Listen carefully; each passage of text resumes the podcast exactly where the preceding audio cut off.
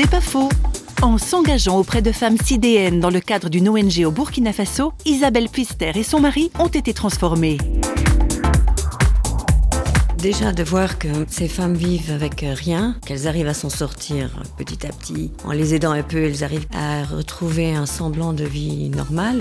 Et puis une leçon d'humilité finalement, on se dit mais qu'est-ce qu'on est, enfin qu'est-ce que je suis moi? Je suis tellement petite face à cette misère, face à tout ce qui va pas et qui me dépasse et qui me révolte et qui me met en colère tous les jours. Ça change pour une ou deux personnes pendant un temps déterminé, mais c'est une goutte d'eau. Il y a tellement d'autres choses plus importantes que courir après euh, bah, les biens, courir après le temps c'est vrai que ça nous a donné une, vision peut-être plus essentielle de la vie, qu'on avait peut-être un peu déjà par notre orientation chrétienne, mais qu'il a approfondi par notre vécu au, au Burkina. C'est pas faux, vous a été proposé par Parole.fm.